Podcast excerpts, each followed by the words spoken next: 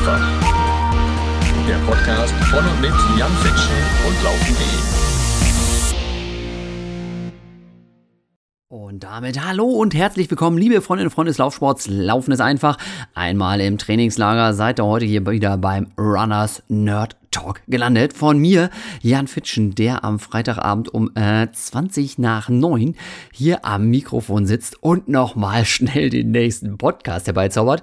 Ähm, ich war die ganze Woche lang, nein, nicht im Stress, sondern tatsächlich einfach mal ein bisschen faul und hab's deswegen nicht auf die Kette gekriegt und hab's auch noch nicht mal auf die Kette gekriegt, hier einen Gast einzuladen. Deswegen kommt das Ganze jetzt so ein bisschen auf den allerletzten Drücker wieder mal und ich bin heilfroh, ihr Lieben, ja, ihr kennt das schon. Ich bin heilfroh, dass mein Kenia-Buch so viele wunderbare Kapitel hat, so dass ich das heute wieder hier als Notreserve, als Joker ziehen kann, um daraus nochmal ein bisschen zu erzählen, vorzulesen, das selber anzureichern mit einigen neuen Erfahrungen und das Ganze dadurch rund zu machen. Und deswegen ja, Ne, selbst wenn mir selber nichts einfällt, jetzt mal so spontan aus dem Ärmel geschüttelt, für eine Stunde lang Laufgeschichten, ich bin mir sicher, es wird trotzdem wieder eine richtig, richtig gute Folge und ich freue mich, dass ihr dabei seid, dass ihr mir zuhört, dass ihr das ganze Ding hier weiterempfehlt, mir Bewertungen da lasst und was auch immer, äh, was ich sonst eigentlich immer am Ende der Folge immer erst erzähle. Aber gut, diesmal halt ein bisschen früher, ne? Ich bin top vorbereitet, ja, richtig, richtig geil. Liebe Leute, heute geht's mir gut. Ich habe leider nach diesem Halbmarathon in Berlin, ja, da hat es mich ja dann doch ein bisschen zerhagelt, ne, war vorher ein bisschen viel los, aber ich erzählt die Geschichten, ja, einfach ein bisschen vieles Guten, Immunsystem schön in den Keller geknallt, dann da ein Halbmarathon drauf, wunderbar. Und jetzt habe ich tatsächlich, ne, am Ende April, habe ich es tatsächlich geschafft, im kompletten April, ja, wenn man diesen Halbmarathon mal rausnimmt, ähm, so viel Kilometer zu machen, wie sonst früher mal, so zu meinen wilden Zeiten an einem Tag. Na? Ich habe früher mal Hochleistungssport gemacht, ne? Und da waren es eben auch schon mal 200, 210, 220 Kilometer die Woche. Und jetzt waren es halt eher so 30 im ganzen Monat. Erkältung, dann wollte ich gerade wieder loslegen. Dann kam irgendwie der nächste Hustenanfall. Und ich habe gedacht, na, vielleicht lieber nicht. Ne? Einen Dauerlauf gemacht im strömenden Regen, war auch nicht so cool. Ja, das wird alles nicht leichter, ne? wenn man ja, drei Kinder hat, die auch gerne mal eine Schniefnase und Erkältung oder sonst was irgendwie alles mit nach Hause schleppen, ist in Ordnung, ja. Ich freue mich ja, dass ich den Druck wie früher nicht mehr habe, denn das muss ich zugeben. Boah, diese blöden, blöden Infekte, die haben mich ja früher so dermaßen Nerven gekostet und jetzt, das ist immer noch zäh. Ja, ihr kennt das, es gibt wenig, was für Läuferinnen und Läufer schlimmer ist, als nicht laufen zu können, aus verschiedensten Gründen, aber es ist nicht mehr ganz so mega ätzend, wie das früher zu diesen Hochleistungssportzeiten mal war. Äh, und deswegen, äh, das passt schon alles irgendwo, ja, passt alles irgendwo. Und äh, ich bin ganz zufrieden, dass eben der Riesendruck nicht mehr da ist. Und ja, jetzt geht's langsam wieder los. Nächsten Wettkämpfe werden halt nicht so toll, aber auch das ist ja irgendwo halb so wild. Bei mir momentan so aktuelles, ja, was soll ich sagen, ne? Ähm, Gerade eben eine schöne Runde gedreht, 8 Kilometer, 450er Schnitt, für alle, die es ganz genau wissen wollen. Finde ich immer noch ganz gut. Sonst geht es ein bisschen schneller, aber okay. Und auch ein bisschen weiter, aber okay. Aber zumindest ist die Form immer noch da, ne? so einigermaßen in zwei, drei Wochen. Dann kriege ich auch ein bisschen mehr wieder auf die Kette und dann schauen wir mal, was als nächstes passiert. Denn ich habe ja ganz, ganz große Pläne und ganz, ganz lange Strecken vor mir. Im Juni das erste Mal und dann im, was ist das, November, November nochmal eine ganz, ganz wilde Klamotte. Nach und nach werde ich hier die Geheimnisse aufdecken, ne? aber ich habe große Pläne und zu denen passt das nicht dass ich nicht gut trainiere. Ja, was soll man sagen? Auf der anderen Seite habe ich jetzt natürlich auch richtig gute Laune, weil ich habe gerade sturmfrei. Ja, total genial. Ne? Meine Frau ähm, ist dieses Wochenende bei ihren Eltern und trifft da sich mit ihrer Zwillingsschwester und die ganzen Kids sind auch alle mit und so. Und so gerne ich meine Familie auch habe, aber manchmal so ein bisschen Ruhe hier im Laden und einfach mal rumwursteln. Liebe Leute, ja, das ist ja brutal hart, dass ich heute hier um 20 nach 9 am Freitagabend noch arbeite aber ich habe auch mal, ganz entspannt, um 4 Uhr nachmittags schon den Fernseher angeschaltet, mir erstmal schöne Liter Cola reingeknallt nach dem Dauerlauf, ja, und es mir mal so richtig gut gehen lassen. Das kriege ich normalerweise auch nicht so auf die Reihe und wenn das dann denn mal der Fall ist, ne, dann genieße ich das Ganze total und ähm, ich glaube, das ist auch das, ähm, ja, mit diesem Liter Cola sollte man jetzt nicht ständig machen, Aber es ähm, ist schon auch so ein bisschen meine Einstellung, dass man sich ab und zu mal was gönnen können darf und äh, damit, glaube ich, trotzdem noch ganz gut fährt und auch seine ganzen sportlichen Ambitionen nicht sofort zerstört. Außerdem, ja, wenn ich mich hier für einen knallharten Typen halte, der hier eben, wie gesagt, ne, zu so später Stunde noch wilde Geschichten erzählt und die dann nachher auch noch hochlädt, ich bin garantiert bis 11 Uhr heute wieder beschäftigt. Wild, ganz, ganz wild. Naja, aber vor knapp einer halben Stunde, da hat hier sogar der Paketbote nochmal geklingelt und ich habe wieder gedacht, okay, ja, es gibt da draußen noch viele andere Bekloppte und ganz, ganz viele von denen haben jetzt nicht so den geilen Job wie ich hier gerade. Ich bin sehr happy, dass der Paketbote noch gekommen ist, denn der hat mir ein Päckchen von Bionic vorbeigebracht. Ja, da habe ich auch schon vor ein paar Wochen hier drüber äh, berichtet, wie das mit dem Bluttest ist, wo man sich einfach zu Hause mal in den Finger pieksen darf und dann guckt, was ist denn hier mit meinen Ferritinwerten, was ist mit meinen B-Vitaminen, was ist mit meinem Cholesterin und ähnlichem. Fand ich ein ganz, ganz spannendes Ding. Und jetzt habe ich eben meinen individuell auf mich abgestimmten Nährstoffmix erhalten. Ja, wenn ihr mehr dazu wissen möchtet, wie dieser Tester abläuft und so weiter, dann hört gerne in die Folge nochmal rein. Ich verlinke das gleich nochmal, weiß gerade nicht mehr genau, welche das war. Aber müsste so vor vier Wochen oder so, so gewesen sein. Ja, der Husten ist immer noch nicht ganz weg. Haha. Ähm, coole Sache. Und ich habe mich, wie gesagt, sehr über das Päckchen gefreut. Und jetzt kann es losgehen. Und ich habe ja auch so ein bisschen die Hoffnung, dass tatsächlich so eine ganze Menge Sachen sind aufgetaucht, die nicht so geil waren an meinen, meinen Werten da. Und einige davon haben was mit dem Immunsystem zu tun. Deswegen äh, habe ich ganz große Hoffnung, dass jetzt hier mit dem, den Nährstoffen, mit den Mineralstoffen, die ich da jetzt bekommen habe heute Abend, dass jetzt alles besser wird und ich demnächst ganz schnell wieder fit werde und mich eben nicht mehr so schnell erkälte. Ja, soweit heute Abend der Paketbote, der mich hier sehr glücklich gemacht hat. Wunderbar, ja, ich äh, habe es noch nicht ausgepackt, aber auf Instagram könnt ihr natürlich da dann später auch dabei sein, wenn ich da berichte, was es eben mit dieser Mischung jetzt auf sich hat, wo es bei mir hakt und wo es nicht hakt. Und dann machen wir ja in zwei zwei, drei Monaten sowas, nochmal eine komplette Folge auch dazu, um dann zu gucken, wie sich die Werte verbessert haben, wie sich das hoffentlich ja auch so auf meinen Gesundheits- äh, und Wohlbefinden-Zustand so niedergeschlagen hat bin ich auch mal sehr, sehr neugierig. Was dabei rauskommt, gibt ja immer wieder die verrücktesten Sachen, die man so ausprobiert. Und das ist ganz weit vorne in der Liga. Finde ich ziemlich, ziemlich cool. Ja, Thema Erkältung, da wollte ich euch auch nochmal ans Herz lehnen. Legen, legen.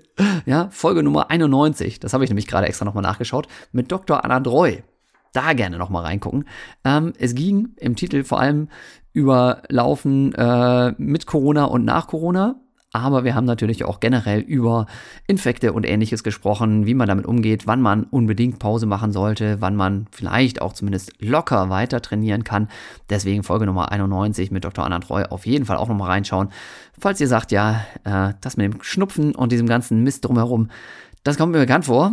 Und da fühle ich mich, genau wie der Jan, manchmal so ein bisschen unsicher und weiß dann immer nicht, mache ich jetzt Pause, weil es einfach gut für mich ist? Oder mache ich jetzt Pause, weil ich vielleicht noch ein Stück weit auch manchmal einfach faul bin. Ne? Kommt beides vor, deswegen da unbedingt nochmal reinhören. Außerdem, meine Lieben, ihr wisst Bescheid, ja, mein Anliegen in diesem Podcast ist ja auch unter anderem immer so ein bisschen diesen Connect herzustellen zwischen dem Hochleistungssport und dem Freizeitsport. Denn, ja, klar, Leute, wir machen alle denselben Quatsch hier, ne? Egal, ob wir jetzt irgendwie den Marathon in 205 rennen oder eben den Zehner in, keine Ahnung, 70 Minuten, ja. Irgendwo rennen wir alle durch die Gegend und ich glaube, das ist eine sehr, sehr schöne Sache, dieses verbindende Element.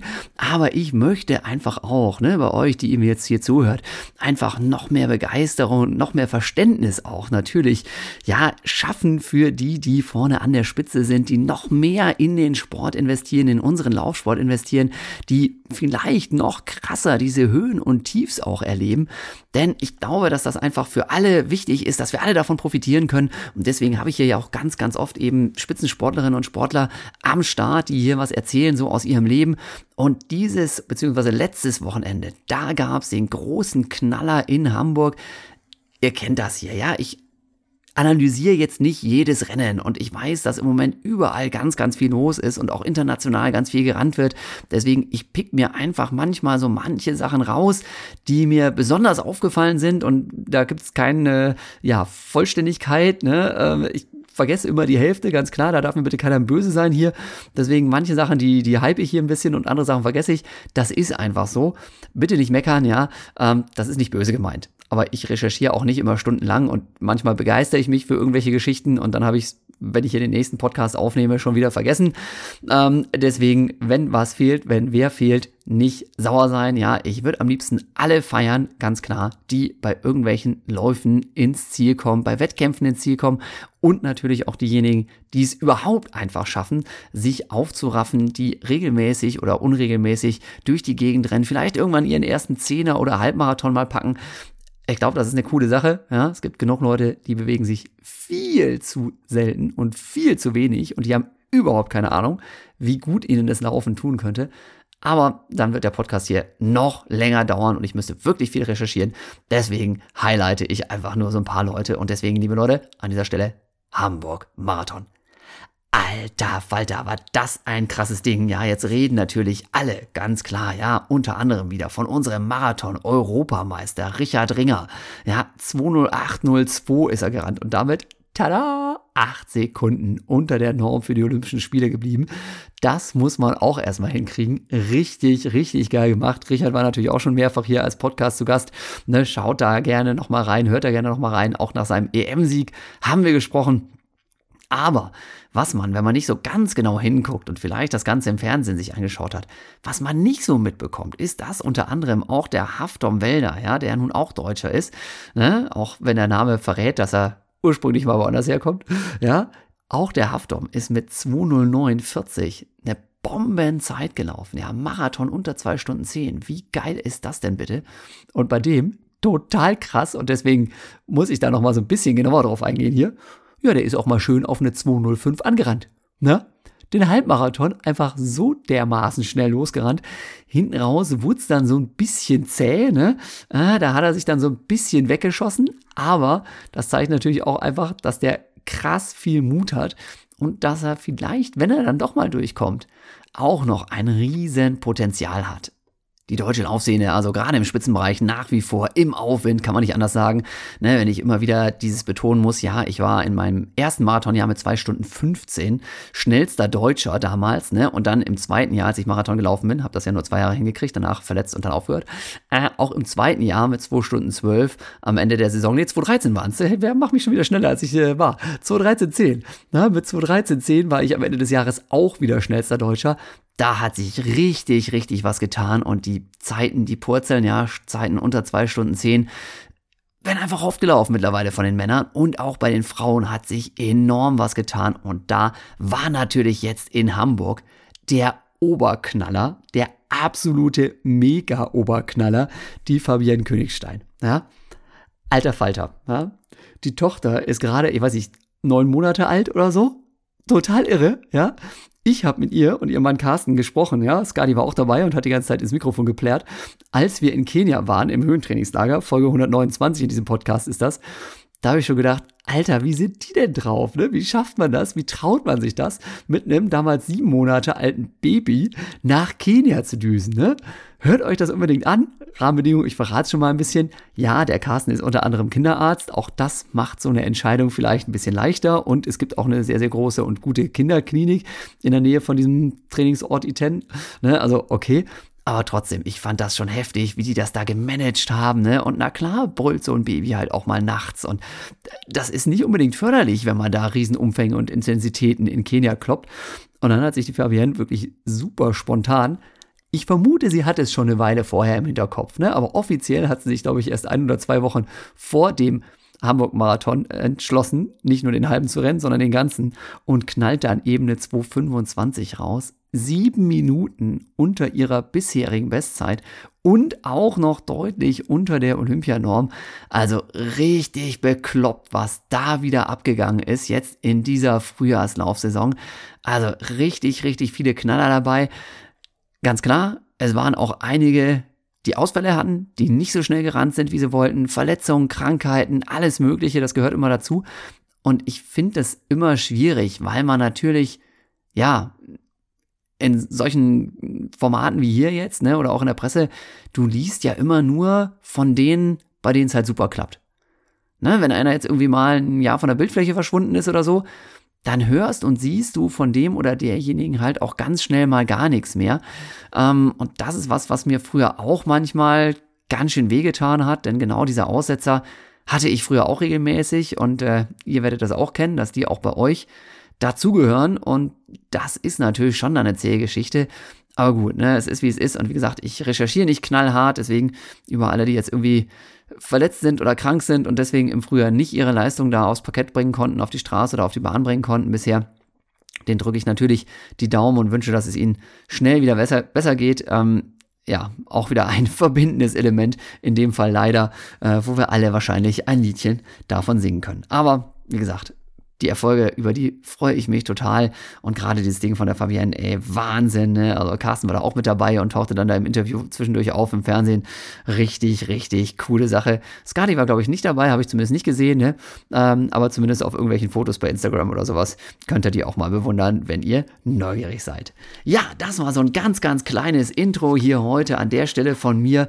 Ähm, bei mir geht's weiter mit dem Mettmanner Bachlauf und dann dem äh, Düsseldorf, dem Brückenlauf in Düsseldorf. Der ist, glaube ich, in zwei Wochen. Mit meiner Bachlauf ist in uah, drei Tagen. Das wird ganz schön eng mit meiner Vorbereitung bis dahin.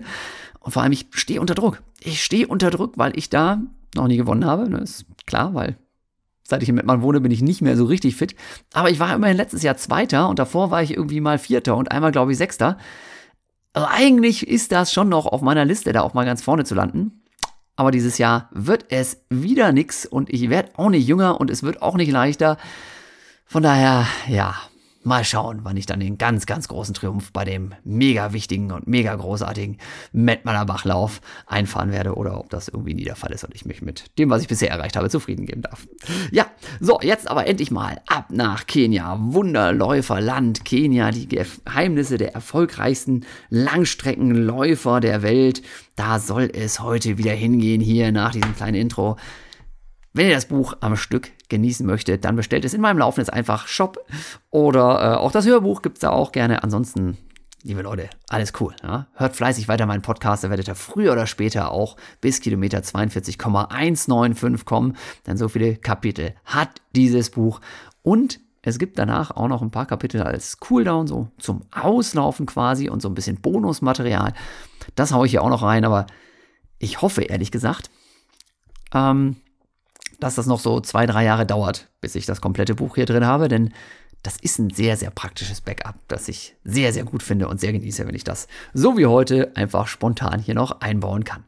Okay, wir sind schon mittlerweile bei Kilometer 28 des Buches, das ich irgendwann vor, ich glaube, sieben Jahren oder sowas mal geschrieben habe und jetzt aber in der dritten Auflage nochmal überarbeitet habe vor zwei Jahren. Deswegen ist schon aktuell, ne? aber ähm, die Geschichten, die ich da erzähle, die spielen noch ein bisschen weiter in der Vergangenheit.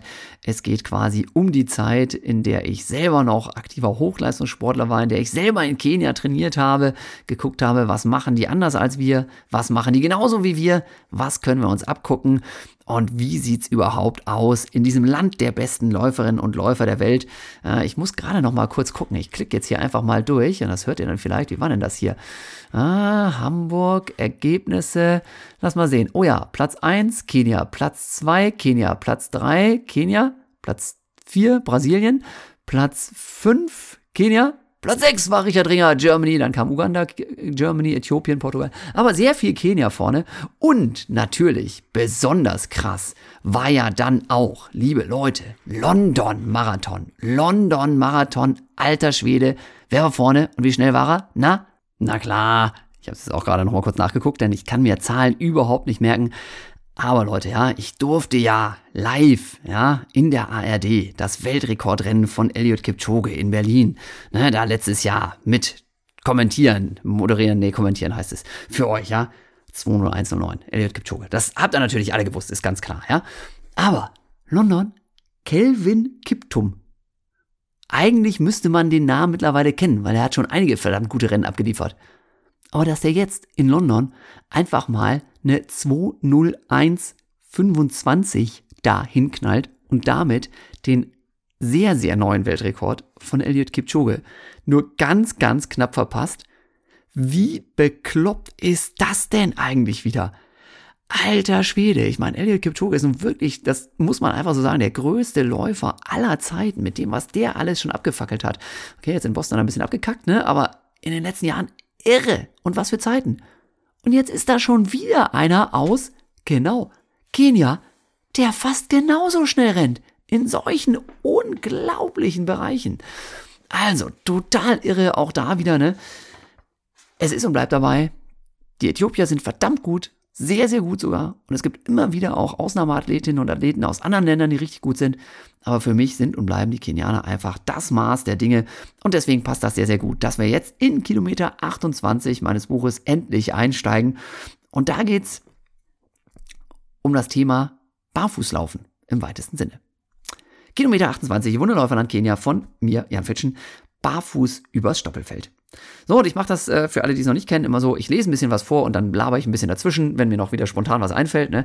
Mal passt es, mal nicht so gut, äh, aber ich hoffe, es ist insgesamt einfach meistens unterhaltsam. Also, das Klischee des armen Afrikaners, der sich nicht mal Schuhe kaufen kann und den ganzen Tag barfuß durch die Steppe läuft, ja, das äh, Klischee bestätigt sich in Kenia, als wir dort trainieren, nur teilweise. Denn selbst die langsamsten Läufer, die meist immer noch deutlich schneller sind als wir, die sind mit Schuhen großer Firmen ausgerüstet. Und ihr Schuhwerk sieht zumindest auf den ersten Blick gar nicht mal so übel aus. Nur die Kinder, die meinem Trainingspartner Ruben und mir begegnen und die uns begleiten, die entsprechen eher so den typischen Vorstellungen, die man vielleicht noch so hat. Sie sind in völlig abgetragenen Schuhen, in Gummischloppen oder eben tatsächlich auch barfuß unterwegs. Die Sandpisten wären an sich barfuß gar nicht so schlecht begehbar, aber die ganzen Steine, die hier überall und bei jedem Schritt, ja, auch dazu habe ich in den ersten Kapiteln schon ganz, ganz viel erzählt, na, diese ganzen Steine, die da überall rauslagen und wegen denen man auch relativ häufig auf die Klappe fällt, na, die machen das Ganze richtig, richtig heftig. Noch ein Stück härter wird es dann auf den Stoppelfeldern. Was für eine Hornhaut muss man unter den Füßen haben, um das unbeschadet zu überstehen? Ja, die leben ja, wie gesagt, alle da sehr ländlich, ne? Und deswegen diese Stoppelfelder, wo dann irgendwie da Mais oder sonst was angebaut wurde, die gibt's halt die ganze Zeit. Und da rennen die halt auch barfuß rüber. Und das, boah, nötigt mir schon einigen Respekt ab, wie man so schön sagt. Für unser Eins wäre es auf jeden Fall schlichtweg unmöglich, sich hier in diesem Land barfuß ohne Schuhwerk frei zu bewegen. Keine Chance. Da bin ich doch sehr, sehr dankbar für meine Laufschuhe. Nichtsdestotrotz, das Barfußlaufen stärkt, und davon bin ich absolut überzeugt, gerade in jungen Jahren in Kombination mit diesen Holperwegen ungemein auch die Fußmuskulatur. Da werden sämtliche Zehen und kleinen Muskeln im Fuß beansprucht und trainiert. Auch das Reaktionsvermögen und das Gefühl für den Boden verbessern sich durchs Barfußlaufen. Bei Betrachtung der Läufer vor Ort in Kenia, bei großen Meisterschaften auf der ganzen Welt oder bei den Straßenläufen in Deutschland springt immer wieder der elegante Laufstil dieser Ostafrikaner ins Auge. Kürzester Bodenkontakt, dazu ein kraftvoller und doch energiesparender Abdruck. Und da, das ist meine feste Meinung, gerade weil ich das eben vor Ort gesehen habe, dafür wird der Grundstein von Kindesbeinen an durch diese eben täglichen langen Barfußstrecken und auch durch die steinigen Wege gelegt. Na, wie gesagt, auch nicht jeder, ne? Und wenn die zur Schule gehen, meistens haben sie irgendwann Schuhe. Aber es wird doch hundertprozentig mehr, viel mehr barfuß gelaufen als bei uns, gerade eben bei den ganz, ganz Kleinen. An einem der seltenen trainingsfreien Vormittage, wie gesagt, ich bin da immer im Trainingslager und bin immer noch Profisportler, das war so die Zeit mit diesen 30 Kilometer am Tag und sowas, ne, was ich früher erzählt habe, ähm, was ich vorhin erzählt habe. An einem der seltenen trainingsfreien Vormittage fahren wir mal mit dem Matatu nach Eldoret, um uns dort einen der Crossläufe anzusehen. Sehr cool übrigens. Wir haben das fast jedes Mal geschafft. Ne? Ich mache ja diese Freizeitläuferreisen da auch mittlerweile einmal im Jahr. Nächstes Jahr, Februar, März geht's wieder los. Und wir haben das eigentlich fast jedes Mal geschafft, uns eben auch so einen lokalen Crosslauf irgendwie anzugucken. Mal war es wirklich so ein Mini-Ding, mal waren es auch tatsächlich mal sogar die nationalen kenianischen Crosslaufmeisterschaften. Dieses Jahr war es so ein Schüler-Staffel-Wettkampf, den wir gesehen haben. Und das ist halt richtig geil beeindruckend, wie ich jetzt hier auch gleich wieder schildern werde. Wir sind die absoluten Exoten hier bei diesem Wettkampf, denn viele Weiße gibt es nicht. Trotzdem versuchen wir uns möglichst unauffällig da reinzumogeln ne, und so zu tun, als würden wir einfach dazugehören. Ja?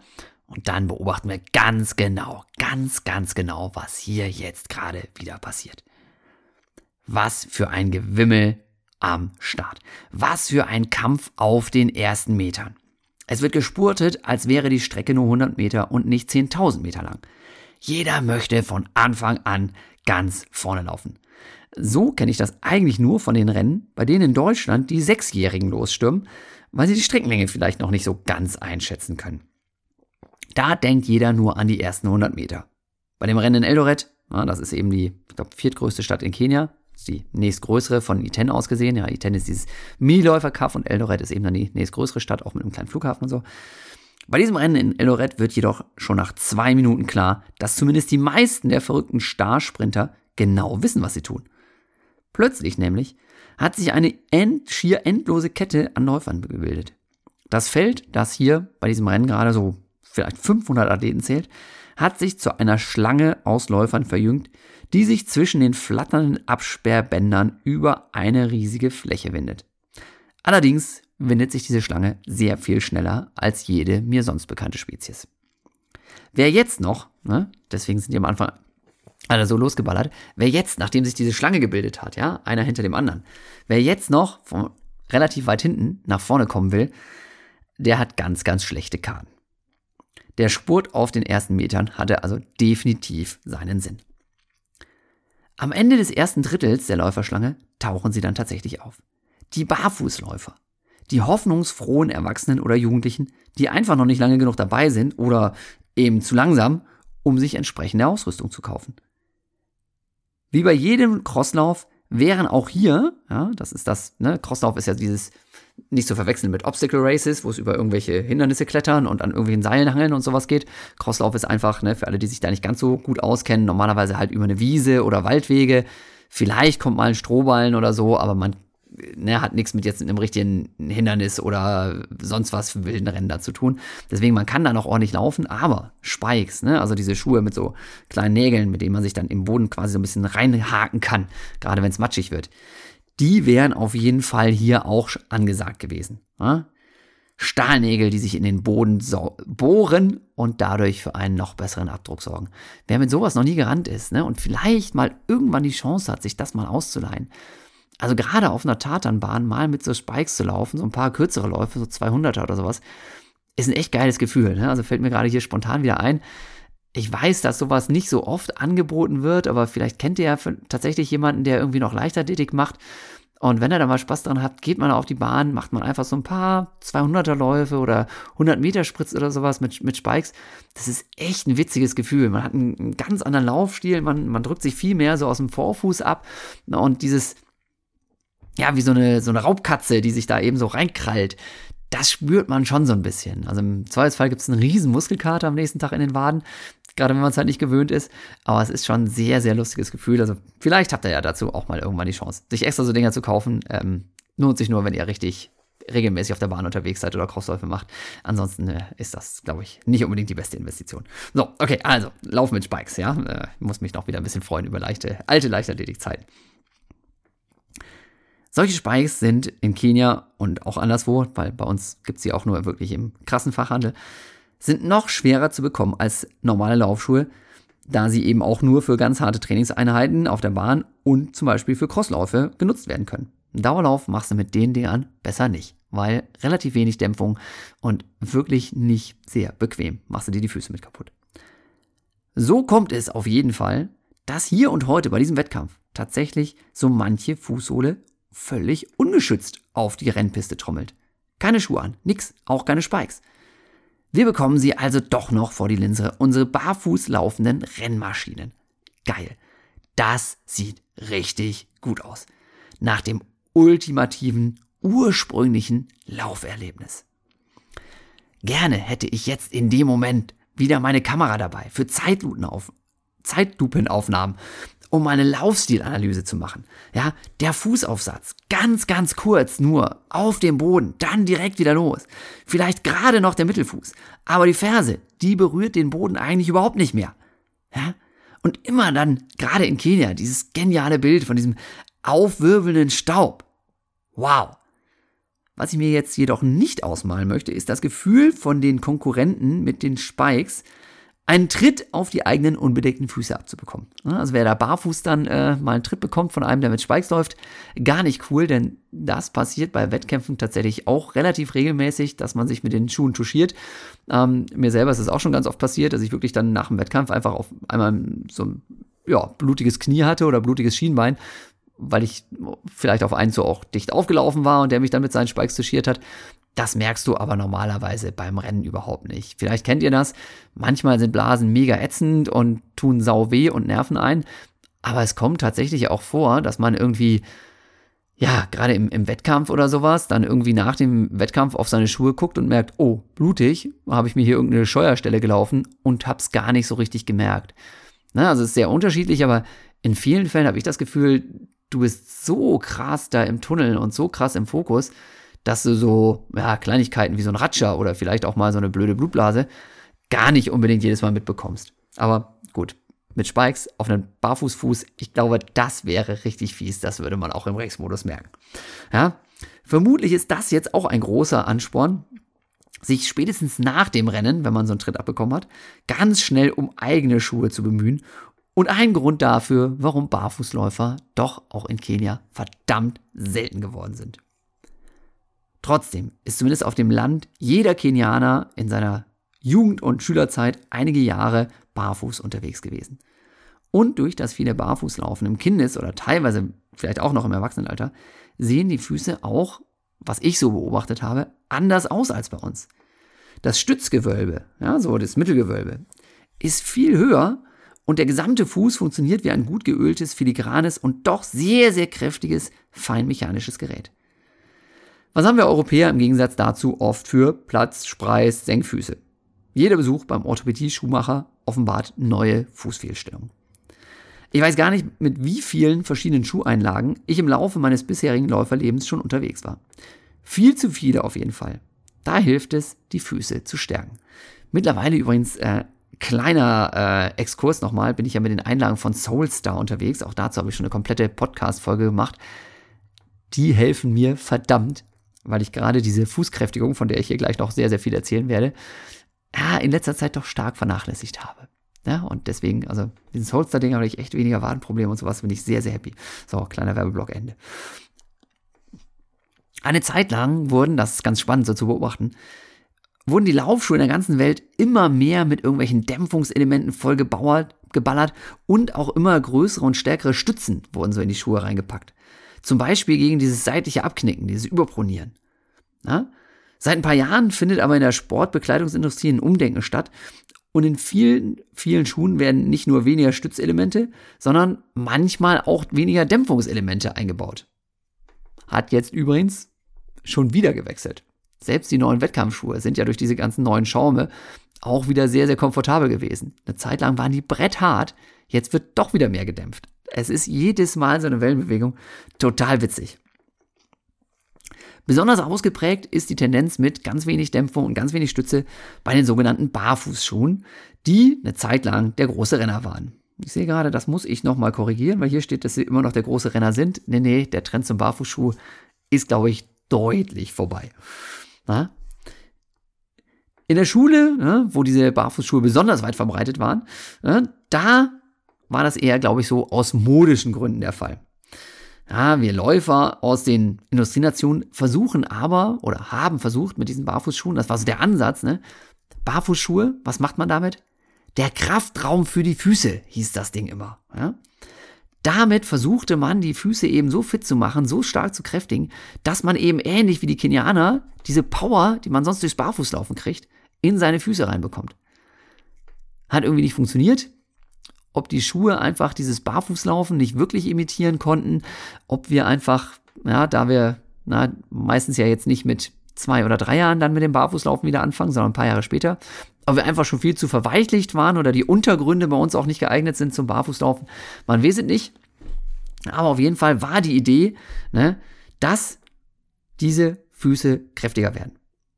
Und das macht natürlich schon Sinn, ne? denn bei jedem Aufprall den man bei so einem Laufschritt hat, ja, wird ungefähr das Dreifache unseres Körpergewichts abgefangen vom Fuß. Und, ja, diesem biologischen Wunderwerk stehen dafür, das habe ich natürlich recherchiert, sowas weiß ich alles nicht auswendig, ja. Ich hoffe, ich habe es richtig gemacht. 26 Knochen und 24 Muskeln im Fuß zur Verfügung. Pro Fuß, wohlgemerkt, ja. Und insbesondere diese kleinen Minimuskeln im Fuß, die wollen genau wie die dicken Oberschenkelmuskeln und die Waden eben auch trainiert werden. Die Frage ist nur, wie soll das gehen? Und da war die Idee, okay, das machen wir zum Beispiel durch Barfußschuhe, aber, und davon bin ich eben ein Riesenfan, ja, auch durch spezielles Fußkräftigungstraining. Wie bereits die beschriebenen Greifübungen. Ja, du versuchst einfach ja, mit den Zehen ein Handtuch zusammenzurollen, zu greifen und vielleicht mal so ein bisschen von links und rechts zu legen. Eine Übung. In dem Buch sind noch ein paar mehr, auch so mit Bildern drin, ja, Fußkräftigungsübungen und ähnliches, außerdem auf meinem Instagram-Kanal und auch, wenn ihr mal guckt, Jan Fitschen, AOK, äh, Videos bei YouTube, da findet ihr auch einiges zu diesen Fußkräftigungsdingern. Bei dem Gedanken, übrigens, jetzt bin ich wieder in meinem Buch, bei dem Gedanken an die verschiedensten Arten von Barfußschuhen muss ich hier in der Hitze Eldorets, Kenia, plötzlich an den Schnee in den USA denken. Als wir dort nämlich, ja, habe ich auch viele Höhentrainingslager gemacht, als wir dort im Höhentrainingslager in Arizona im frisch gefallenen Neuschnee unterwegs waren, das ist ganz witzig, ja. Also bei Arizona denkt man ja auch immer irgendwie an Wüste und an Kakteen und so und irgendwie an den Wilden Westen. Ähm, dieses Flagstaff, wo wir da trainiert haben, das ist aber tatsächlich unter anderem auch ein Skigebiet. Ja, da gibt es ein Skigebiet und da kann man wirklich richtig hochfahren. Das ist eben 2100 Meter hoch. Und im Winter hast du da regelmäßig Schnee und wir hatten das da auch schon, dass wir tatsächlich innerhalb von ganz, ganz wenigen Stunden irgendwie anderthalb Meter Neuschnee hatten. Und äh, deswegen, also ja, Wüste oder so, das kann da auch ganz anders sein und eben auch richtig bitterkalt und richtig, richtig viel Schnee. Wir haben da oben sogar auch schon Skilanglauf gemacht mal und eben Schneeschuhwanderung und Schlittenfahren und ähnliches. So, ne, auf jeden Fall ne, sitze ich jetzt immer noch in Kenia und träume aber plötzlich von Schnee in Flagstaff, Arizona. Denn als wir da unterwegs waren im Neuschnee, da stießen wir auf die Spuren des Yeti oder Bigfoot, wie er in Amerika genannt wird.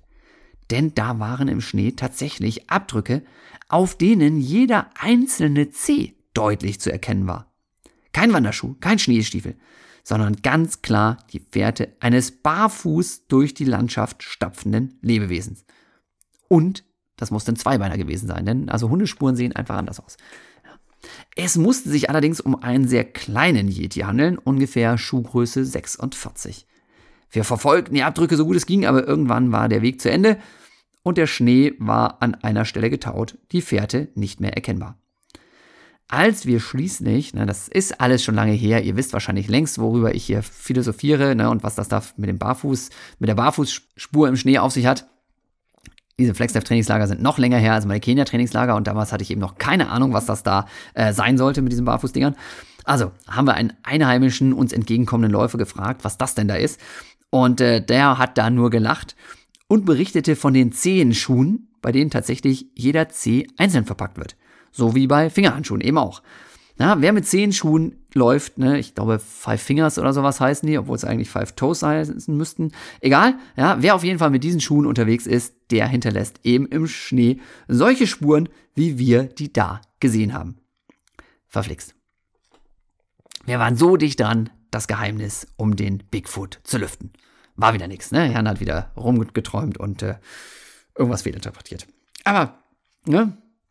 Ob es nun wirklich diese Zehenschuhen sein müssen, ja, oder irgendwelche anderen Barfußschuhe, äh, soll jeder für sich entscheiden. Ich hatte ja auch schon ein paar komplett Verrückte hier dabei, die wirklich ihr ganzes Leben barfuß laufen. Ja, also nicht jetzt nur irgendwie Marathon dauernd, sondern auch in der Freizeit und zum Einkaufen und zum Bäcker und das alles auch noch bei Minustemperaturen. Ja, also es gibt so Leute, die rennen wirklich barfuß die ganze Zeit und finden das richtig cool. War ein sehr abgefahrener Podcast, auch sehr, sehr witzig. Also durch dieses komische Format hier lerne ich auch schon sehr spannende Typen kennen, muss ich sagen. Ne? Aber äh, gut, kann man sich überlegen, äh, ob das einem nun gut tut oder nicht. Ich finde es nicht ganz so überzeugend für mich selber wäre das also nix, aber ne, jeder Jack ist anders und so und deswegen, naja, vielleicht ist es ja was für euch. Keine Ahnung. Aber zurück, zurück nach Kenia. In unserem großen Rennen, das wir hier gerade bewundert haben, ja, gewinnt keiner der Barfußläufer. Ist eben so, ja, ganz klar, die Schnellen und man muss sehr, sehr schnell sein, um so ein Ding zu gewinnen in Kenia. Ne, die schnellen Athleten sind eben meist doch gut ausgerüstet. Aber trotzdem, spezielle Übungen zur Fußstabilisierung brauchen auch diese superschnellen Kenianer nur noch ganz, ganz wenig. Denn sie haben einfach in den ersten 15 Jahren, Pi mal Daumen, ihres Lebens genug in dieser Richtung getan. Und tun das übrigens immer noch, weil sie halt immer noch auf diesen verdammt kippligen Sandwegen die ganze Zeit unterwegs sind. Ja, es wird immer mehr geteert in Kenia und gerade für die ganz schnellen Dauerläufe machen sich die Athletinnen und Athleten da oben auch mittlerweile leicht und gehen dann auf die Teerstraßen. Aber ganz, ganz viel wird einfach noch auf Sand und Staub und Kippelpisten trainiert.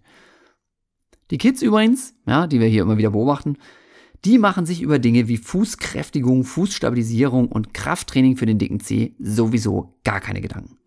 Hier wird über die Felder gerannt, dass der Staub nur so aufwirbelt. Von ein paar spitzen Steinen oder Stöckchen lässt sich niemand aufhalten. Wäre ja noch schöner. Die werden ganz nebenbei jeden Tag darauf vorbereitet, den Fuß eines Weltrekordhalters zu entwickeln. Jo, und dann äh, gehe ich mal nochmal hier rein in meine Infobox zum Barfußlaufen. Ja, denn das ist ja immer so, ne? Denn das war jetzt schon Kilometer 28 ich habe halt meine Kapitel immer so mit so Infoboxen oder irgendwelchen Zusatzinfos gespickt, dass man nicht aus dem Erzählfluss so völlig rauskommt, denn äh, hier ist das, glaube ich, okay, wenn ich einfach zwischendurch von Höchstgen auf Stöcksken komme und hier nochmal ein bisschen und da nochmal ein bisschen was Neues erzähle. Ähm, Im Buch wollte ich das etwas strukturierter halten, deswegen habe ich so die Tipps, die sich aus den einzelnen Kapiteln dann ableiten, äh, nochmal extra gefasst und hier ist dann eben der Tipp mit dem Barfußlaufen und der bezieht sich natürlich auch auf diese Barfußschuhe. Wie gesagt, ich glaube, der Trend ist deutlich vorbei mittlerweile. Als Freizeitschuhe finde ich die immer noch sehr bequem, aber zum Laufen, naja. Okay, Tipp, Barfußlaufen. Minimalistische Schuhe verzichten bewusst auf starke Dämpfung und Stützfunktionen. Sie sollen eine möglichst natürliche Bewegung des Fußes ermöglichen. Sollen möglichst natürliche Bewegung des Fußes ermöglichen? Das könnte man auch nochmal umschreiben. Okay, ich mache da mal ein kleines Kreuzchen dran ja, für die vierte Auflage. Oft sind diese Barfußlaufschuhe sehr leicht und auch bequem. Wer den Einsatz richtig dosiert und sie insbesondere anfangs nicht zu oft und zu lange trägt, der kann eventuell mit Barfußschuhen seine Füße kräftigen. Wie gesagt, hat insgesamt aber nicht so gut funktioniert, glaube ich. Besonders wichtig finde ich es jedoch, möglichst oft auch richtig barfuß zu laufen. Ja, du musst ja nicht, wie eben zum Beispiel diese Verrückten da, ne, äh, jeden Trainings- und Wettkampfkilometer komplett ohne Schuhe zurücklegen. Und auch jeden Freizeit-, Jogging- oder Spazierweg ohne Joggingschuhe. Aber ist es nicht einfach herrlich? Ist es nicht richtig, richtig schön? Im Sommer auch mal, ja, zusätzlich zum normalen Dauerlauf ein paar Runden mit nackten Sohlen am Strand entlang oder auch vielleicht mal ein paar Runden auf dem Rasen eines Sportplatzes lang zu joggen? Das aus meiner Sicht, und das ist wirklich wichtig, ihr Lieben, ja, das aus meiner Sicht ein Wackelbrett, ein Stabikreisel oder ähnliches, ja, so, so ein Schaumstoffkissen oder sowas. Dass sowas bei jedem, der ein bisschen ambitionierter läuft, einfach zu Hause rumliegen sollte und auch genutzt werden sollte. Äh, das versteht sich, glaube ich, von selbst. Da bin ich ein Riesenfan davon und glaube, dass da echt ganz, ganz viel Potenzial drin herrscht, wenn man solche Sachen regelmäßig anwendet, als Verletzungsprophylaxe, aber eben auch einfach, um mehr Power im Abdruck zum Beispiel zu entwickeln und mehr Power, um Stoßbelastung abzufedern. Ne, und auf genau dieses Spielzeug bin ich auch schon bei Kilometer 2 dieses Buches deutlich äh, eingegangen, deswegen da gerne auch noch mal reinhören. Na, und ich glaube einfach schon, ne, dass das Barfußlaufen und die steinigen Wege in Kenia für wirklich starke Muskeln und einen geilen Abdruck sorgen und dafür, dass wir Europäer vielleicht, ja, da einfach nicht so rankommen. Okay, das war Infobox zu Kilometer 28 aus meinem Buch und jetzt gucke ich mal hier so auf die Uhr, weil ich probiere ja immer so plus minus eine Stunde Minimum hinzukriegen. Und da sehe ich gerade, voll geil, wir haben noch Zeit. Wir haben noch Zeit für ein weiteres Kapitel. Kilometer 29. Und das ist ja immer so ein bisschen nach, nach Themenblöcken sortiert hier das Ganze. Und falls ihr zwischendurch mal in der heutigen Folge das Gefühl habt, ah, sag mal, der Jan erzählt doch immer, er schneidet nie was. Ähm, doch, heute muss ich hier ab und zu mal auf Pause drücken und dann weitermachen weil ich eben doch noch zwischendurch rumhuste und das will ich nicht hier im Podcast haben. Deswegen, falls hier mal was abgehackt ist, liebe Leute, dann liegt das daran, dass ich huste, dann äh, auf Pause drücke, dann den Huster rausschneide und dann eben lustig weiter erzähle. Also, nach Themenblöcken ist das Ganze sortiert. Mal ist es Thema Motivation, mal ist es Thema Trainingsmethodik, mal ist es Thema Land und Leute, mal ist es wie jetzt eben eher sowas hier rund um Schuhe und Barfußlaufen und ähnliches. Und deswegen gehen wir weiter. Wir waren gerade schon bei den Barfußschuhen. Wir waren gerade schon so ein bisschen da dran. Deswegen gehen wir jetzt direkt weiter zu Kilometer 29, die Liebe zum Schuh. Und dann, liebe Leute, ja, muss ich hier an der Stelle ein Geständnis machen, denn ich bin Schuhfetischist. Ja? Ich kann mir, und das klingt vielleicht für Leute, die da jetzt ein bisschen anders ticken, ich kann mir keinen schöneren Geruch vorstellen, als den Duft von Laufschuhen, die frisch aus dem Karton kommen. Nichts ist für mich verführerischer als diese Mischung aus verschiedenen Klebstoffen und Hightech-Fasern, die sich zu einem einzigartigen Arrangement verschmelzen. Und die bei uns die Kauf- und natürlich auch die Lauflust wecken sollen und bei mir definitiv auch wecken. Ja? Ich bin mir ganz, ganz sicher, dass es nicht nur bei den Autoherstellern Leute gibt, die sich ganz speziell um den Geruch eines Neufahrzeugs kümmern. Ich bin mir ziemlich sicher, dass das auch bei Laufschuhen so gemacht wird. Die haben garantiert Duftdesigner für ihre Schuhe. Bin ich mir ganz sicher. Ich habe es noch nicht rausgekriegt, ob es wirklich stimmt, aber ich kann es mir nicht anders vorstellen, dass das so perfekt funktioniert, ohne dass sich einer da richtig viele Gedanken dazu macht. Wenn einer von euch bei einer Laufschuhfirma arbeitet, die so Dinger herstellen, fragt da gerne mal nach. Ne? Es würde mich interessieren. Ich bin gespannt auf euer Feedback zu dem Thema. War ja irgendwie 25 Jahre bei Nike und habe das nicht rausgekriegt. Ganz, ganz schwach. Hätte ich vielleicht mal fragen sollen. Ich war ja sogar mal in Portland, Oregon, da beim, beim äh, Headquarter von Nike, wo die Dinger wirklich auch entwickelt werden und so. Aber ich habe es damals vergessen zu fragen. Doofe Sache, komme ich wahrscheinlich nie wieder hin. Mal sehen, vielleicht könnt ihr ja für mich dieses äh, Geheimnis lüften. Also, das Gefühl, mit neuen Wundersohlen das erste Mal auf die Piste zu gehen, ist unbeschreiblich. Heute übrigens, heute beim Dauerlauf hatte ich auch ein ganz paar neues Paar Schuhe an. Und ich habe erst überlegt, ob ich meine Standardrunde nehmen sollte, weil das ist matschig. Oder ob ich auf der Straße lang laufe, um die Schuhe noch ein bisschen sauber zu behalten. Aber nein, Laufschuhe müssen matschig sein. Natürlich ist es die Standardlaufschuhrunde geworden, äh, aber dazu vielleicht irgendwie ein andermal mehr. So, also anfangs, ja, anfangs hast du vielleicht bei deinen neuen Laufschuhen noch Angst, sie schmutzig zu machen. Zu schön sehen sie doch aus, wenn sie so funkelnagelneu sind. Aber dann entscheidest du dich natürlich, ja, Natürlich, wenn du richtige Läuferin, richtiger Läufer bist, entscheidest du dich natürlich dazu, die Laufschuhe schmutzig zu machen. Na klar doch, na klar, ja, gibt's gar keine Diskussion. Ein Laufschuh wird doch erst dann richtig wertvoll und richtig echt, wenn man ihm ansieht, dass du kein schön Wetterläufer bist. Schlamm und leichte Atmungserscheinungen, die gehören dazu. Ganz klar. In die Waschmaschine wandern Treter nur im Notfall. Denn ich glaube, eigentlich darf man sie überhaupt nicht in der Waschmaschine waschen. Ich mache es trotzdem manchmal, wenn es ganz schlimm wird, aber wirklich nur ganz, ganz selten. Ja, aber das ist nicht gut fürs Material und aus meiner Sicht auch nicht gut für die Optik. Wenn es denn mal sein muss, ja, kann man so einen Schuh auch mal abbürsten. Aber eigentlich ist dieser schöne Schmutz, dieser Dreck ein Zeichen eures Triumphs über die Elemente und eine Auszeichnung. So muss man das sehen. Ja? Für mich waren in den ersten Jahren als Läufer die Laufschuhe noch wichtiger als heute. Die allerneuesten Modelle waren für mich damals, ne, als kleiner Schüler, ich habe ja mit neun, zehn Jahren sowas angefangen, ne, und dann mit 14, 15 wurde das dann noch ein bisschen interessanter, habe ich ein bisschen mehr Kilometer gebracht und waren auch Schuhe dann immer wichtiger für mich. Damals waren die allerneuesten Modelle immer unerschwinglich und unbezahlbar. Natürlich haben mich meine Eltern damals erstützt, unterstützt, ja, ganz klar. Sonst hätte ich den ganzen Sport nicht machen können, ganz klar. Von meinem Taschengeld hätte ich mir den Laufschuh nicht kaufen können, wäre nicht gegangen.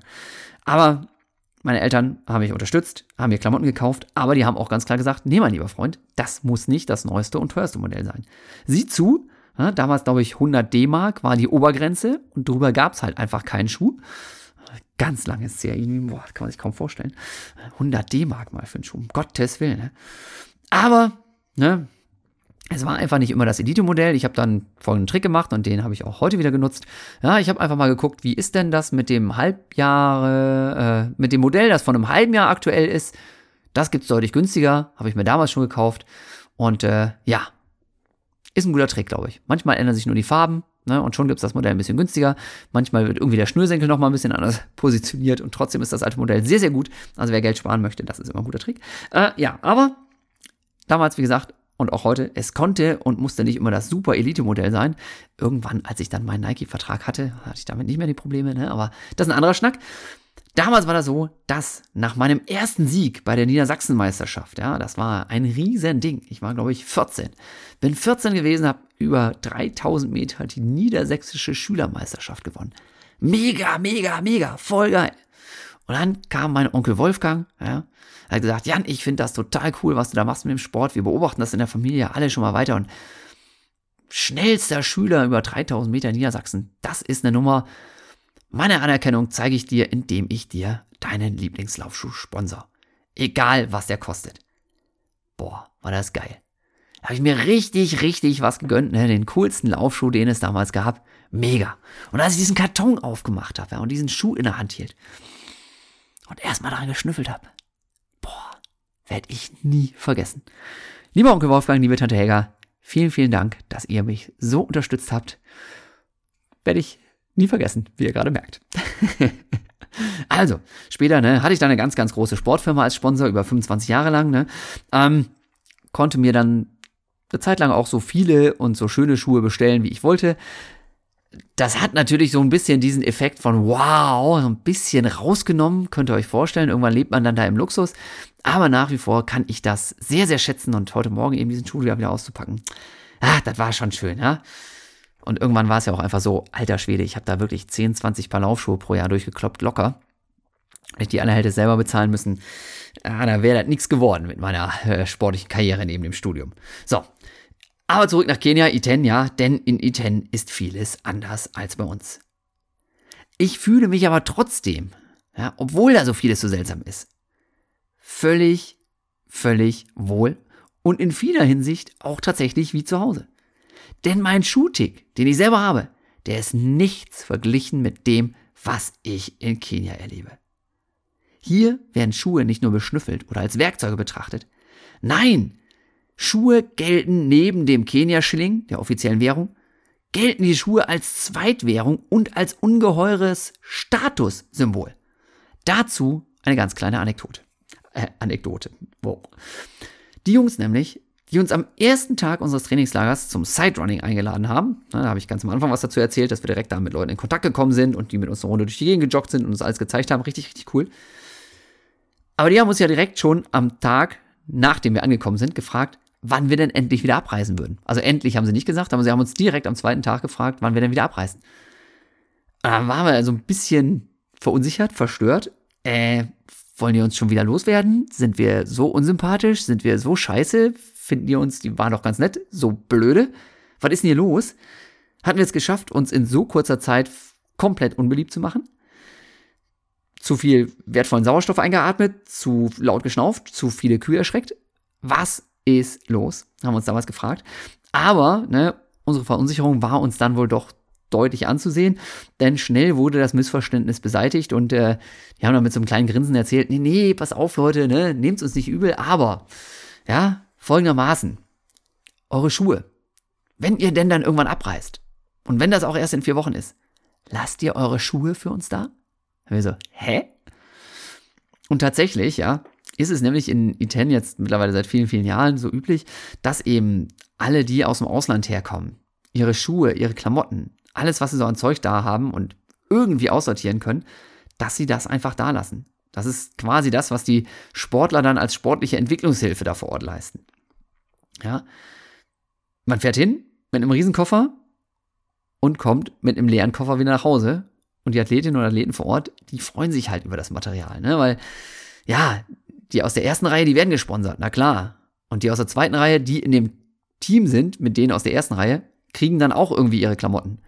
Aber die aller, allermeisten Läuferinnen und Läufer in Kenia, die haben halt nichts und leben von der Hand in den Mund. Auch darüber habe ich schon ganz, ganz viel berichtet.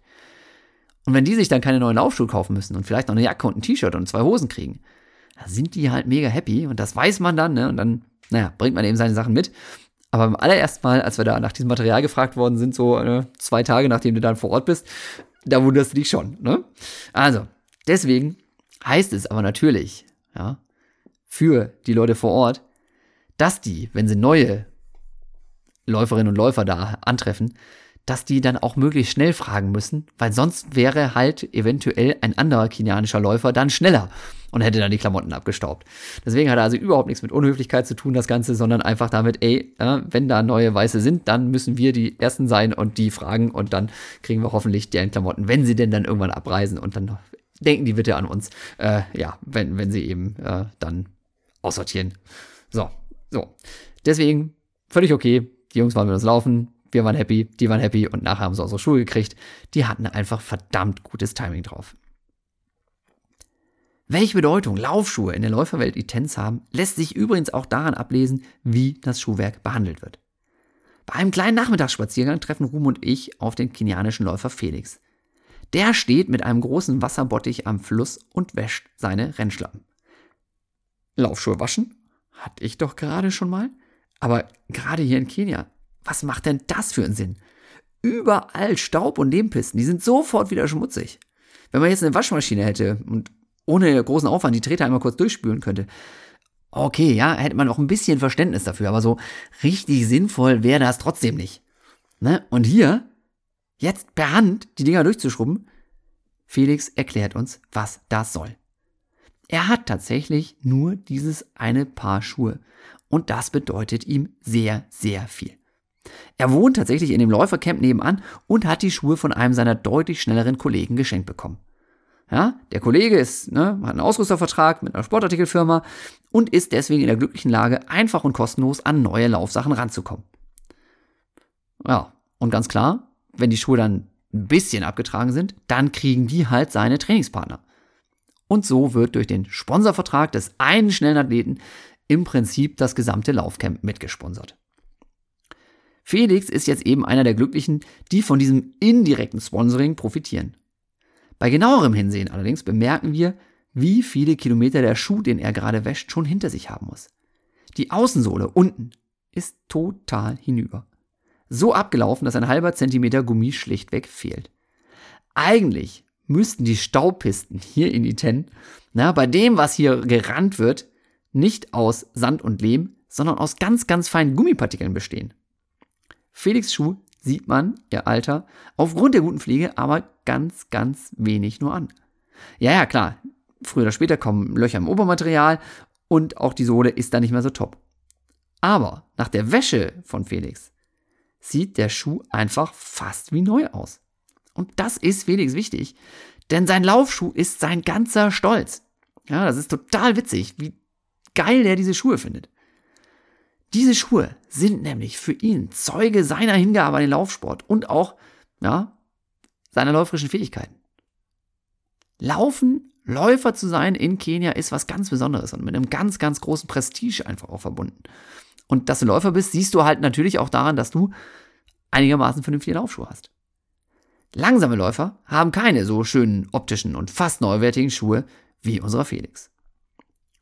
Eine andere Geschichte zum Thema Schuhe trägt uns unser kenianischer Trainingspartner Paul vor. Ja? Am Sonntag zur Kirche, da zieht er nämlich nicht etwa seine feinen Lederschuhe an. Ja? Thema Glaube und sowas, auch ganz, ganz wichtiges Ding in Kenia. Paul also auch jeden Sonntag Kirche. Und er zieht dann eben nicht seine feinen Lederschuhe an, sondern er zieht sich dafür die besten Schuhe an, die er hat. Und das sind, na klar, seine neuen Laufschuhe. Turnschuhe, Laufschuhe sind Statussymbol.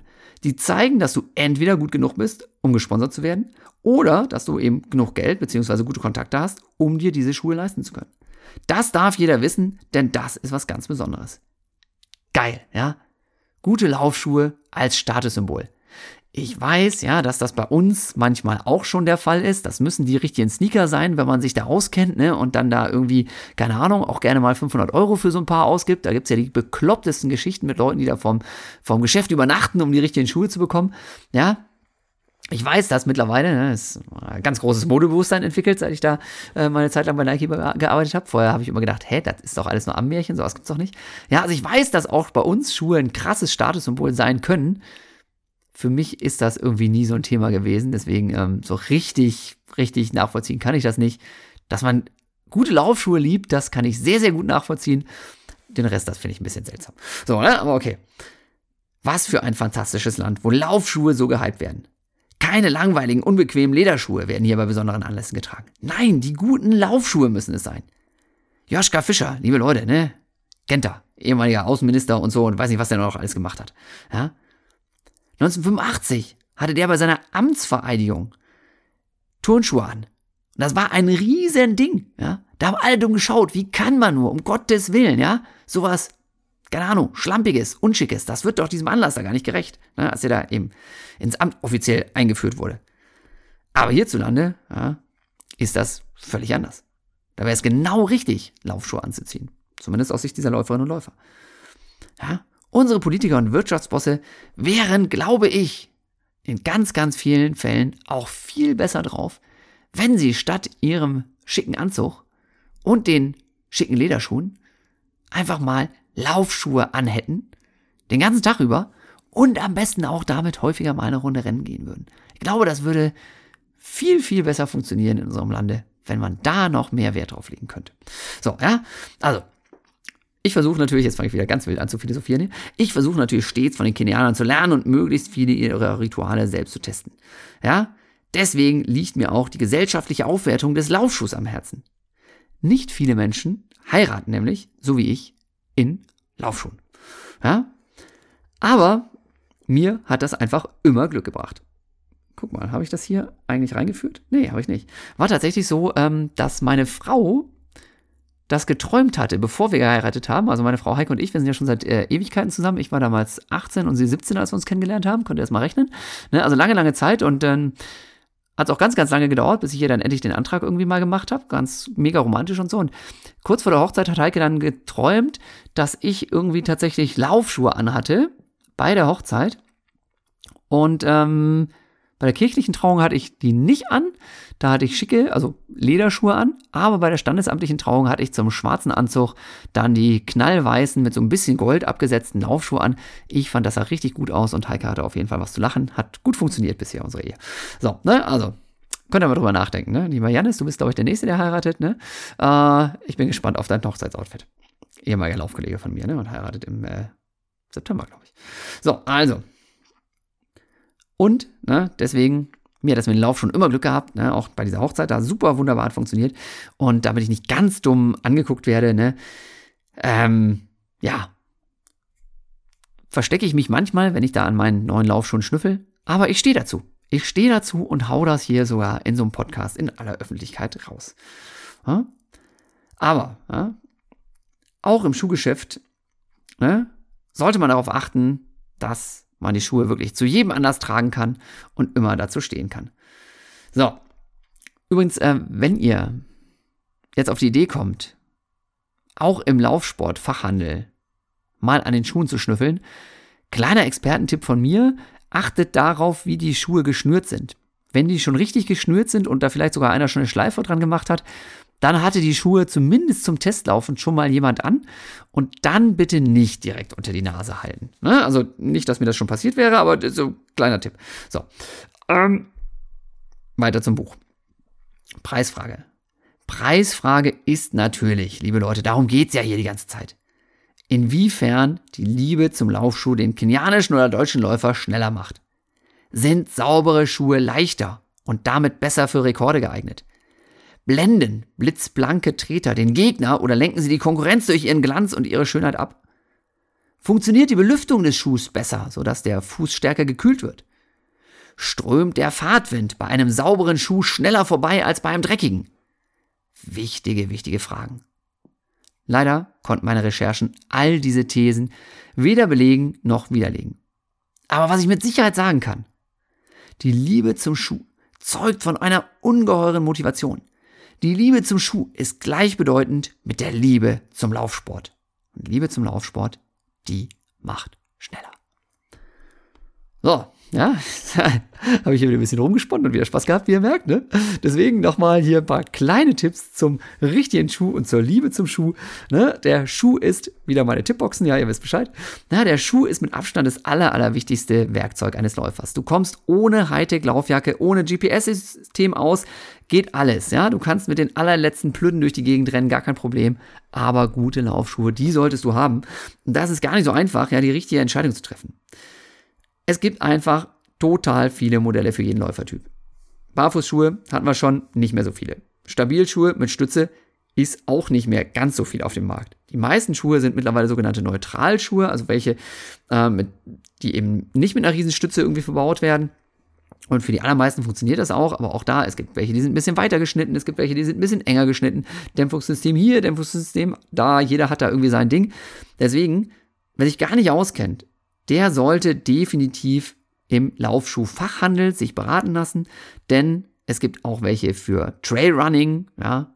Die meisten Schuhe, die man bekommt, sind eigentlich so, ja, Straßenlaufschuhe, die man aber problemlos auch auf Feldwegen anziehen kann oder wenn es mal durch den Wald geht. Dieses Ganze mit diesen Trailrunning-Schuhen denke ich manchmal auch, was ein Kabbes, ne? Klar, wenn man jetzt auf so einen ganz, ganz schmalen Waldweg geht mit irgendwie Steinen drauf oder sowas und es ist sehr matschig auch noch, macht so eine griffigere Sohle und ein bisschen mehr Schutz in so einem Trailrunning-Schuh schon Sinn. Gerade wenn man da vielleicht auch mal Wettkämpfe läuft. Aber in den allermeisten Fällen reicht so normaler Straßenlaufschuh völlig aus. Sollte vielleicht nicht eine ganz, ganz glatte Sohle haben, wenn man dann eben mal da im, im Herbst oder sowas da irgendwie auf, auf äh, Matsch dann unterwegs ist oder auf Laub. Aber, ne, also Trailrunning ist auch wieder echt so ein Ding, da wird manchmal auch ein bisschen viel Trara drumherum gemacht, finde ich. Aber okay, ne? Deswegen, also es gibt eine riesen Bandbreite und natürlich gibt es Wettkampfschuhe in verschiedensten Ausstattungen. Carbon hier, Carbon da, ab wann brauche ich Carbon, wo nicht, ne? Alles so ein Ding, dazu kommt gleich auch noch mal mehr. Aber am besten, wenn du dich nicht auskennst, Laufsport Fachhandel, wenn du ungefähr weißt, welche Modelle zu dir passen, dann kannst du durchaus auch mal online ne, ähm, dich erkundigen, was so los ist. Dann so diese ganz berühmte Frage, wie lange hält denn so ein Laufschuh? Also es macht schon Sinn aus meiner Sicht, mal so ein bisschen zu tracken. Ne? Entweder in einer App, wo man direkt einstellen kann, mit welchem Schuh man gelaufen ist. Dann zählt die App für dich im besten Falle zusammen, mit welchem Schuh du wie viele Kilometer gerannt hast. Denn so 800 bis 1000 Kilometer, dann ist meistens auch Schluss bei den Dingern und je nachdem, wie viel man trainiert, kriegt man die halt auch einigermaßen zügig zusammen. Ist allerdings nur eine Faustformel. Das hängt extrem davon ab, zum Beispiel, wie schwer bist du, was für einen Laufstil hast du, ähm, ja, was für ein Modell trägst du natürlich. Es gibt Schuhe, die halten echt gar nichts aus und andere, mit denen kannst du vergleichsweise lange durch die Gegend rennen. Ne, deswegen das so als Faustformel 800 bis 1000 Kilometer so ungefähr. Aber eben nicht zu lange warten, bis du dir neue Schuhe gönnst, denn sonst kann das wirklich ganz schnell zu Knieproblemen, Achillessehnenproblemen oder ähnlichem führen. Und was ich auch immer wichtig finde, sobald man ein bisschen ambitionierter läuft, mindestens zwei verschiedene Paar Laufschuhe, dass man da ab und zu mal wechseln kann. Wer Wettkämpfe läuft, ganz klar, sollte auch für Wettkämpfe vielleicht nochmal einen Spezialschuh irgendwie sich zulegen, zumindest wenn es wirklich auch schneller sein soll. Sonst kann man das mit einem normalen Trainingsschuh auch machen, gar kein Problem. Und wenn ihr euch mal neue Laufschuhe anzieht, auch nicht die anderen direkt wegschmeißen, sondern ja, vielleicht erstmal einen kürzeren Dauerlauf mit dem neuen machen, dann wieder einen Dauerlauf mit dem alten, dann mal einen längeren Dauerlauf mit dem neuen, dass man sich genau wie beim Training auch auf diesen zumindest leichten neuen Reiz dieses neuen Laufschuhs so peu à peu einstellt. Das ist so ähnlich wie bei einer Verletzung, ne? da machst du ja auch nicht von jetzt auf gleich wieder richtig Bambule, sondern fängst so langsam wieder an und so ähnlich langsam kann man sich durchaus auch mal an neuen Laufschuh gewöhnen. Früher habe ich das sogar so gemacht, dass ich mit neuen Laufschuhen erstmal irgendwie ja eine Woche lang zur Schule gegangen bin jeden Tag, um die da ein bisschen einzulaufen. Das mache ich mittlerweile nicht mehr. Ist, glaube ich, auch nicht so unbedingt nötig. Ne? Aber bei uns ganz klar, ja, wenn es um neue Laufschuhe geht, passt man schon so ein bisschen drauf auf. Und auch, wenn ich jetzt wieder so in Richtung Kenia denke, ganz klar, ja, vor jedem Kenia-Trainingslager ähm, sortiere ich zu Hause, welche Schuhe nehme ich mit, welche Klamotten nehme ich mit, damit die auch da bleiben können. Bitte, bitte, meine Lieben, ich sammle im Moment keine Schuhe und Klamotten für Kenia. Früher konnte ich zwei Reisetaschen mitnehmen nach Kenia und da konnte ich alles reinballern. Jetzt ist das nur noch eine Tasche und ich habe definitiv nach einem Jahr genug Klamotten immer mit, die ich mitnehmen kann. Ne, also es ist lieb gemeint, wenn ihr jetzt sagt, oh, meine Schuhe, die würde ich auch gerne nach Kenia schicken. Ich habe leider da aktuell keinen Tipp dazu, wie man das am besten machen kann. Eine Zeit lang ging das unter schuhforafrica.de. Da haben die gesammelt. Ich glaube, momentan machen sie das aber tatsächlich auch nicht, weil es da irgendwelche Steuerprobleme gab und so. Und deswegen, naja, wenn ihr selber mal hinkommt, ne, am besten natürlich mit mir, nächstes oder übernächstes Jahr, wann auch immer, dann packt die ganzen Sachen in euren Koffer, aber bitte bis dahin nicht zu mir rüberschicken. So, so viel also nochmal ganz kurz zum Thema richtige Besolung ne, und nie, nie, nie, nie auf die Idee kommen, ach, die Sohle sieht aber noch gut aus, also ist der Schuh noch gut. Mittlerweile sind die Gummimischungen für diese schwarze Außensohle ganz, ganz unten. Mittlerweile sind die Gummimischungen so gut, dass die teilweise noch richtig ordentlich aussehen, der Schuh aber trotzdem einfach ausgelatscht ist, die Dämpfung nicht mehr richtig funktioniert, die Führung nicht mehr funktioniert. Deswegen den Schuh umdrehen und nochmal drunter gucken, ist nicht unbedingt der beste Indikator dafür, ob der Schuh in die Tonne muss oder nicht.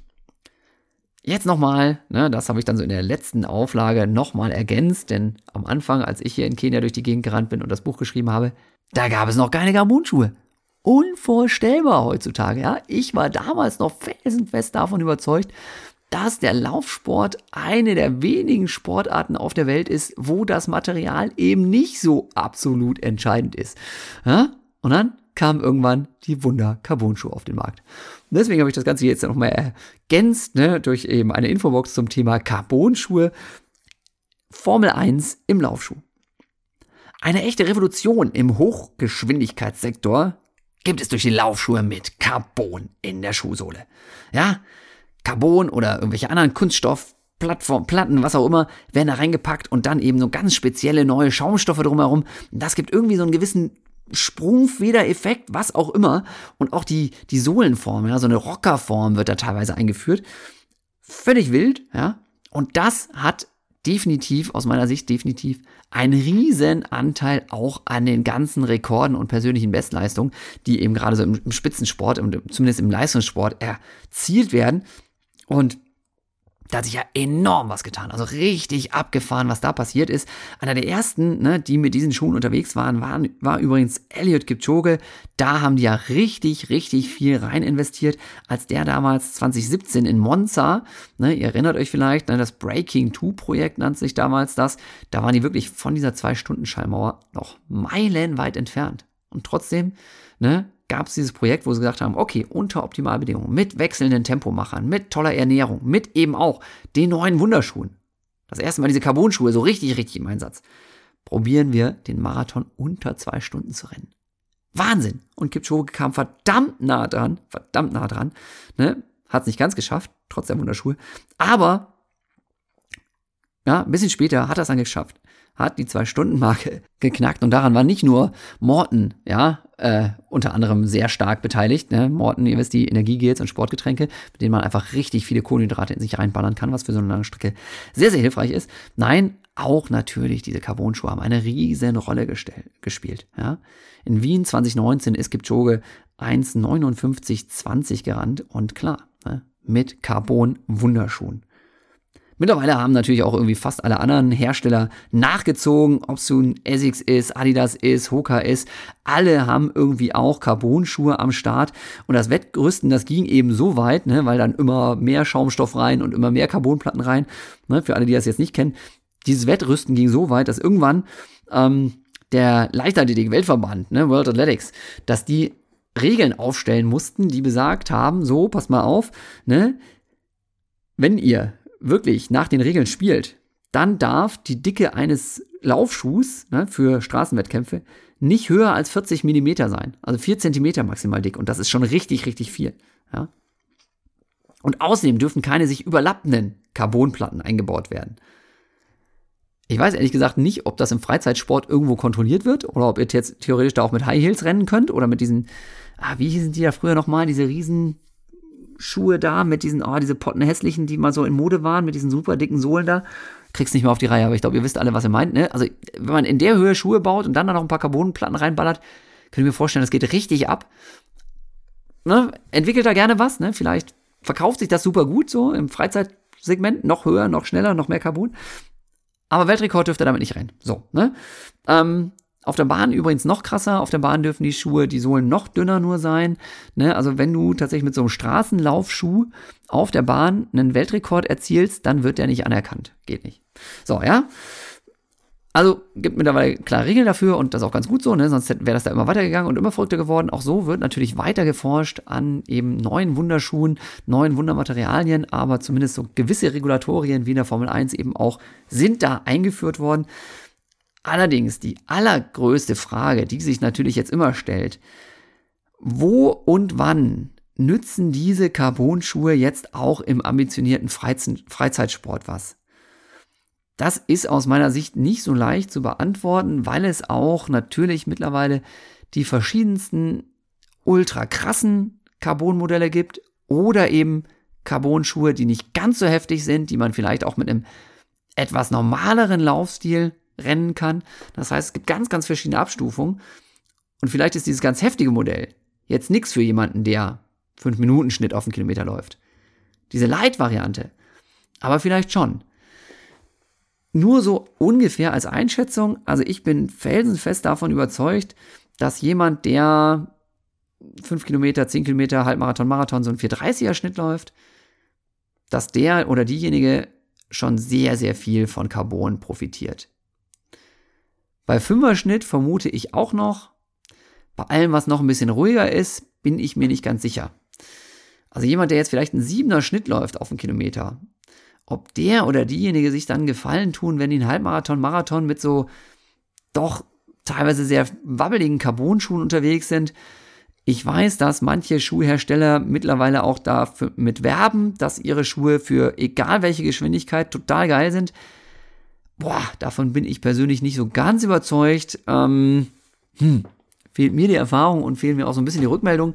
Vielleicht muss ich mich da nochmal schlau machen, aber da würde ich auf jeden Fall sagen, ganz, ganz vorsichtig sein, denn es kann schon auch sein, ja, wenn man den falschen Schuh anzieht und der ist eben zu sehr eine Waffe, wie man so schön sagt, dass man sich dann eben auch die Knochen kaputt macht und das ist ganz klar, ne? mit Verletzungen, egal was für einen schnellen Schuh du hast, läufst du nicht schnell. Ja, deswegen, ne? Lange Rede, kurzer Sinn, noch einmal ganz kurz hier zurück zu meinem Buch. Zweifellos haben eben diese Schuhe mit Carbon und sonstigen Platten, genauso wie die neuen Sportgetränke, einen enormen, enormen Einfluss über diese Entwicklung, auf diese Entwicklung gehabt haben sie auch immer noch ganz, ganz viele Bestzeiten, ne? nicht nur in der deutschen, in der europäischen Spitze, sondern auch in der Weltspitze. Unglaubliche Leistungsentwicklungen nochmal. Ne? Jetzt kann der eine oder andere wieder sagen, ja, Doping ist auch im Spiel. Na klar, ihr Lieben, sicherlich im Hochleistungssport, im absoluten Hochleistungssport wird immer auch gedopt werden. Ne? Da gibt es sicherlich wieder Fälle dabei, die ihre Superzeiten rennen, weil sie eben auch zu unerlaubten Mitteln greifen.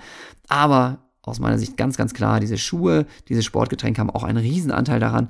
Und das wird sicherlich in den nächsten Jahren noch so weitergehen. Okay, das war's dann an dieser Stelle. Jetzt bin ich tatsächlich auf eine Stunde 15 gekommen hier. Nicht schlecht, wer hätte das gedacht? Es ist 10 vor 11 hier, liebe Freundinnen und Freunde des Laufsports. 10 vor 11 am Freitagabend. Jetzt mache ich nochmal schnell einen Rauschfilter drüber, ne? Und dann lese ich noch, das Intro davor mit dem lieben Ralf Scholz als Sprecher. Und dann war's das für heute. Ich bedanke mich ganz, ganz herzlich fürs Einschalten, fürs Zuhören, fürs Weiterempfehlen. Wünsche euch, so ihr den Podcast denn jetzt ganz schnell hört, ein wunderbares Wochenende. Und dann, ja, endlich den Mai, Wonnemonat mit ganz, ganz tollem Laufwetter. Bis dahin, macht's gut. Euer